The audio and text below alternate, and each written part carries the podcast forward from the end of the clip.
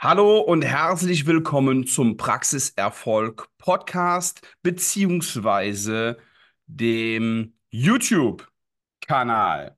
Heute habe ich einen Gast und zwar Dr. Uwe Schlegel. Herr Dr. Schlegel ist Rechtsanwalt bei ETL Rechtsanwälte und spezialisiert auf das Thema Arbeitsrecht.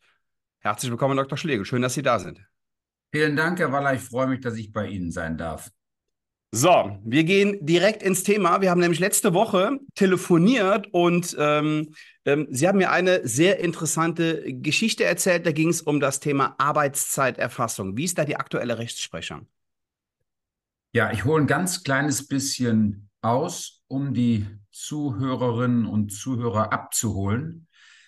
Wir haben ein EuGH-Urteil aus Mai 2019, Europäischer Gerichtshof, ein BAG-Urteil aus 2022 und einen Referentenentwurf des Bundesministeriums für Arbeit und Soziales. Fangen wir also BAG an. Bundesarbeitsgericht. Genau, Bundesarbeitsgericht. So, der EuGH, der Europäische Gerichtshof, hat entschieden, alle Mitgliedstaaten der Europäischen Union, dazu gehört Deutschland, müssen Regeln schaffen, die eine systematische Erfassung der Arbeitszeit bewirken. Ähm, Bundesarbeitsgericht hat dann 2022 selbst für Eingeweihte überraschend gesagt, wir haben schon eine Pflicht zur Arbeitszeitaufzeichnung. Kann man zwar so ausdrücklich nirgendwo nachlesen, aber wir interpretieren das ins Arbeitsschutzgesetz hinein. Also Zwischenergebnis, wir haben heute, 17. Januar 2024, 11.26 Uhr, bereits bei allen Arbeitgeberinnen und Arbeitgebern die Pflicht, die Arbeitszeit aller ihrer Arbeitnehmerinnen und Arbeitnehmer aufzuzeichnen. Spannende seit, Frage. Seit wann? Seit wann äh, haben wir diese Pflicht? Mehr oder weniger schon ganz lange, ja, auch wenn das mhm. bisher so keiner mitbekommen hat. Aber dieses Gesetz, auf das Gesetz, äh, auf das sich hier das Bundesarbeitsgericht stützt, das gibt schon ganz lange. Okay, okay, alles klar. Ja, jetzt natürlich eine spannende Frage. Was passiert, wenn ich das nicht mache? Ja. Es ist ja, ähm, gerade wenn wir über, über europäisches Recht reden, ja. ähm, ist es ja häufig so, dass wir Deutschen dann immer mit der Umsetzung vorpreschen. Das heißt, Europa legt sich schlafen, macht vielleicht erstmal nichts und ähm, die Deutschen sind die, ich sag's mal, lapidar, die Doofen, die es direkt umsetzen, ähm, obwohl, naja, äh, eine, eine Pflicht besteht, aber ähm, es juckt ja auch irgendwie keinen, oder? Ja, hier ist es eher umgekehrt. Also okay. hier ist es eher umgekehrt. Äh, hier prescht Europa voran und der deutsche Gesetzgeber schläft und macht nichts. Stattdessen hat das Bundesarbeitsgericht mal nachgeschaut und wie gesagt, überraschend festgestellt, wir haben ja schon längst eine solche Pflicht. Äh, Frage, die das Bundesarbeitsgericht nicht beantwortet, kann man aber durch Lektüre des Gesetzes schnell feststellen. Wer sich nicht ans Gesetz hält, dem passiert nichts. Weil es gibt für die Verletzung des Gesetzes keinen, wie der Jurist sagt, Bußgeld oder Straftatbestand. Also bisher, also, also bisher, weil es könnte ja auch passieren, dass morgen einer auf die Idee kommt, das dann doch äh, zu bestrafen, oder? Ja, und in dem eben eingangs erwähnten Referentenentwurf des Bundesministeriums für Arbeit und Soziales ist sowas auch vorgesehen, aber das ist etwas vereinfacht ausgedrückt ein Gesetzesentwurf. Mhm. Und die letzte Nachricht aus dem Ministerium lautet, wir haben zurzeit keine Zeit, uns weiter mit diesem Thema zu beschäftigen.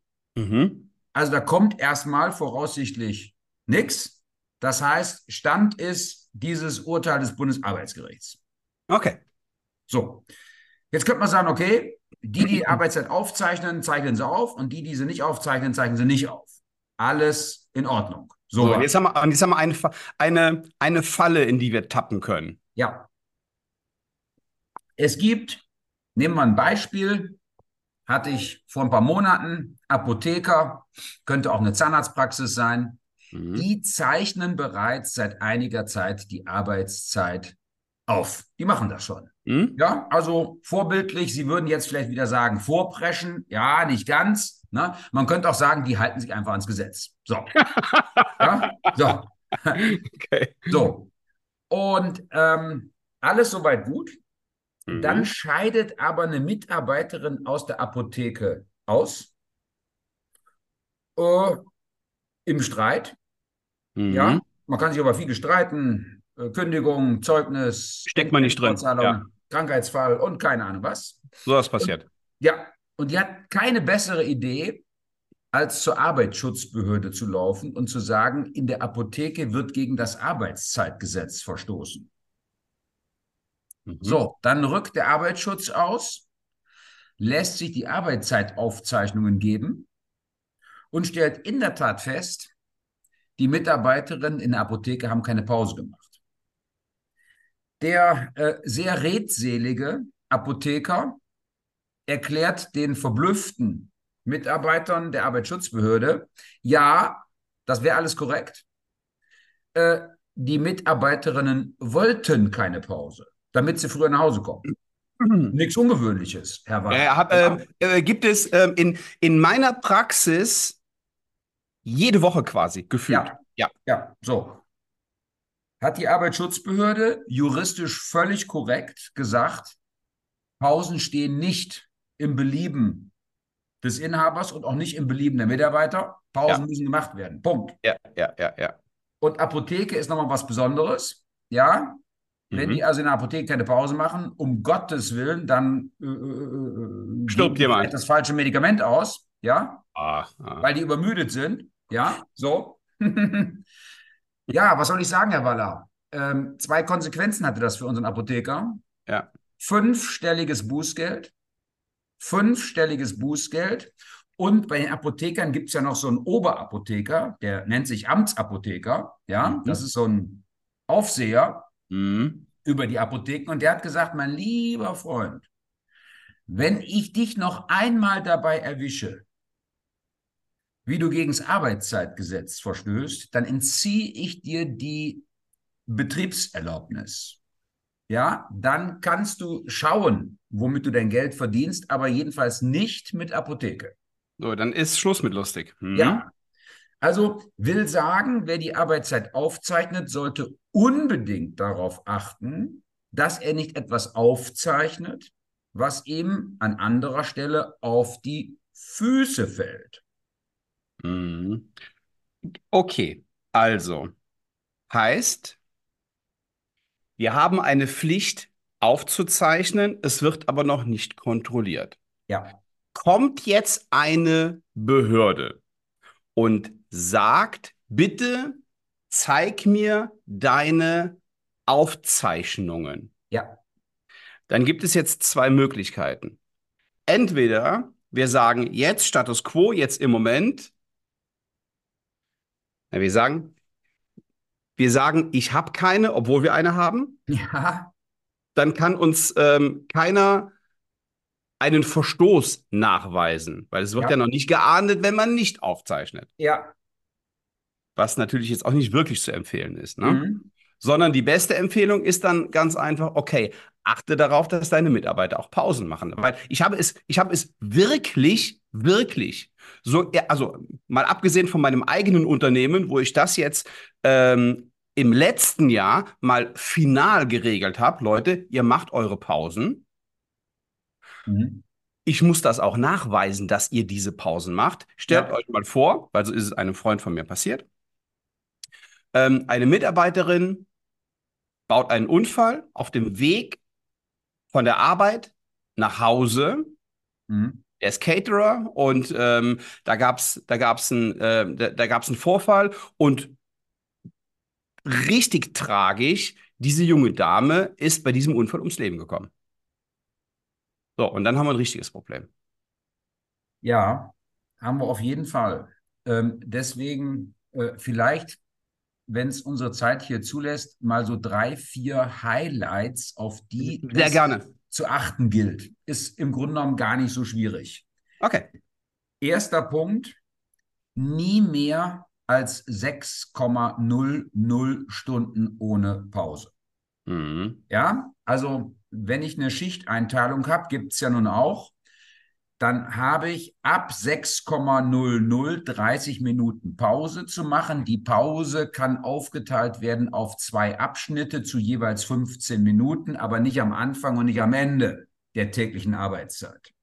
Aber ich könnte 15 Minuten arbeiten, 15 Minuten Pause machen und dann äh, fünfeinhalb Stunden arbeiten. Ah, jetzt wird es philosophisch, Herr Waller. Macht ja, keiner, okay, alles klar. Jetzt wird es philosophisch. Wie viel Zeit muss ich erst gearbeitet haben, um jetzt ja. eine erste Pause machen zu können? Ja. Ähm, aber Grundsätze, wie gesagt, nicht am Anfang und nicht am Ende. Alles und klar.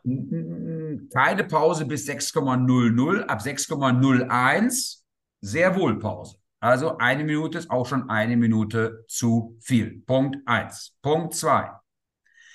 Tägliche Höchstarbeitszeit ist acht Stunden.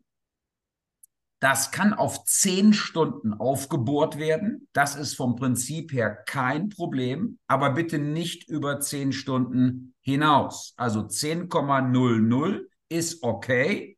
Es muss nur innerhalb eines Zeitrahmens von 24 Wochen oder sechs Monaten wieder auf diese maximal, und jetzt kommt eine wichtige Zahl, 6 mal 8, 48 Stunden zurückgekehrt werden. Also dauerhaft 10 Stunden, fünf Tage die Woche geht nicht.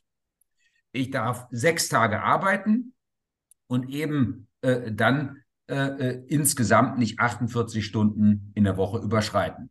Zeitlich befristet, sehr wohl. Und da wäre es auch theoretisch möglich, sechs Tage zehn Stunden, kommt noch ein Notdienst dazu, ja, am Wochenende, wäre also denkbar. Das mhm. geht, aber nicht über zehn Stunden hinaus.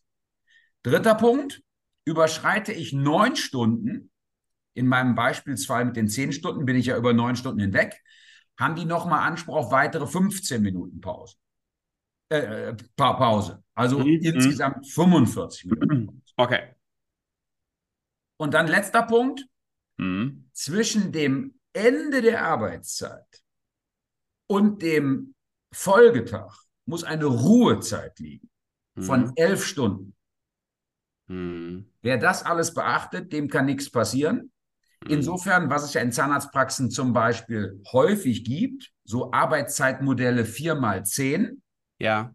geht, aber nicht mehr als zehn Stunden. Ja. Nicht mehr als zehn Stunden haben wir ja nicht bei 4 mal 10, Nein. aber auch nicht über einen längeren Zeitraum. Ja, das kann ich schon. Das kann ich schon. Also ich kann jetzt ewig 4 mal 10 machen, weil ich komme ja in Summe auf 40. Ah, okay, verstehe. Na, das ginge ja, ja, schon. Ja, alles klar. Hm. Aber weil Sie es sagen, Herr Waller, Zahnarztpraxis, die Mitarbeiterin hat eine Arbeitszeit von 10 Stunden als Vorgabe, als Sollarbeitszeit. Hm. Problem in der Zahnarztpraxis, die können ja nicht nach 10,00 alles fallen lassen. Ja?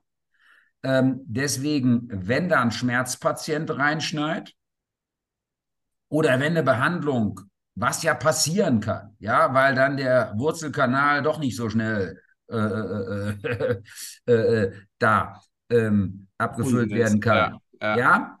Die Füllung nicht so schnell gelegt wie, wie gedacht ja, dann sollte man das dokumentieren. Dann sollte man das dokumentieren, denn das lässt das Gesetz wieder zu. Also ja. in, in, Eil- und Notfällen kann mhm. natürlich mhm. mal über die zehn Stunden hinweggegangen werden, aber das kann kein Dauerzustand sein. Okay, ah, er sollte ja auch nicht. Das macht er, also zehn Stunden ist ja auch eher die Ausnahme. Es gibt ja. diese Modelle, aber das ist ja, ja nicht so häufig. Okay, wunderbar. Ähm, so, was soll ich jetzt als selbstständiger Zahnarzt beachten?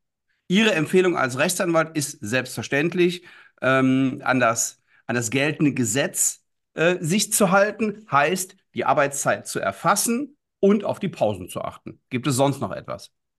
Ja, das wäre erstmal mein Rat. Ich weiß natürlich, dass viele derzeit die Zeit noch nicht aufzeichnen und wie gesagt, dramatisch ist das jetzt nicht. Ja, aber ja. ich gehe schon davon aus, dass allein aufgrund der eingangs angesprochenen europarechtlichen Vorgaben wir irgendwann gezwungen sein werden, das auch in deutsches Recht umzusetzen.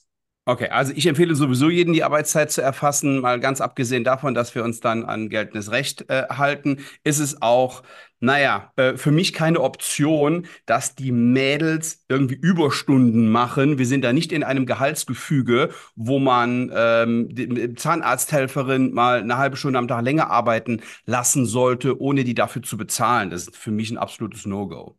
Ja, äh, mal abgesehen davon sind wir safe, was, diese, was diesen, diesen Arbeitsschutz und diese Pausen angeht. Ja.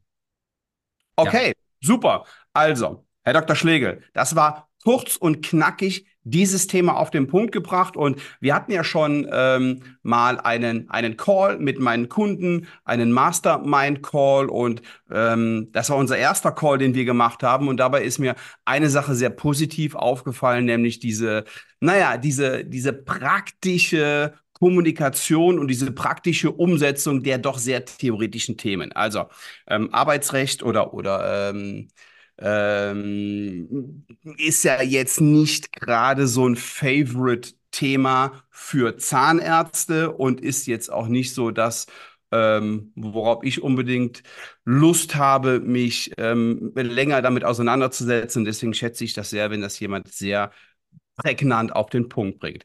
Vielen Dank dafür. So, und jetzt hören das Zahnärzte und sagen, ähm, ähm, der Typ gefällt mir, mit dem möchte ich gerne in Kontakt treten. Was müssen die tun? Ähm, ganz einfach bei mir anrufen. Ähm, hm. also googeln, Dr. Uwe Schlegel, ETL. Reicht. Das reicht. reicht völlig, völlig aus wenn die nicht ohnehin ähm, auf meine Mobilfunknummer treffen, die ist veröffentlicht, äh, das wäre mein Favorit, dann Festnetz und dann gibt meine Mitarbeiterin auch eine Mobilfunknummer von mir heraus. Wenn die sich, Herr Walle, auf Sie berufen, gibt es bei mir immer, immer, das heißt ohne Ausnahme, eine kostenlose Erstberatung. Das Aber dürfen Anwälte schon seit vielen Jahren tun. Früher war das berufsrechtswidrig, äh, absoluter Skandal. Ähm, inzwischen ist das kein Problem mehr und das mache ich sehr gerne. Auch deshalb, weil ich immer erstmal einschätzen äh, möchte, lernen möchte, kann ich überhaupt helfen? Ja? Ähm, ja, es gibt auch Fälle, da muss ich sagen, boah, weißt du was? Keine Chance musste machen, tut mir leid. Ja. ja. Ähm, und dann ist eben Ende Gelände. Okay, wunderbar. Ich werde Ihre Kontaktdaten aber auch nochmal unten in die Show Notes schreiben. Und ja, wer ähm, ein rechtliches Problem hat, ganz besonders ähm, Richtung Arbeitsrecht, darf sich gerne beim Dr. Schlegel melden. Wer sagt, ich möchte aber generell mehr Praxiserfolg, ich möchte mehr Umsatz, mehr Gewinn in meiner Zahnarztpraxis, ich habe ein Führungsthema in meiner Zahnarztpraxis, der bewirbt sich bitte auf ein kostenloses Erstgespräch auf svenwaller.de und dann freue ich mich, wenn wir uns persönlich kennenlernen und uns unterhalten. Herr Dr. Schlegel, danke für Ihre Zeit. Sehr gerne. Ich bedanke mich bei Ihnen.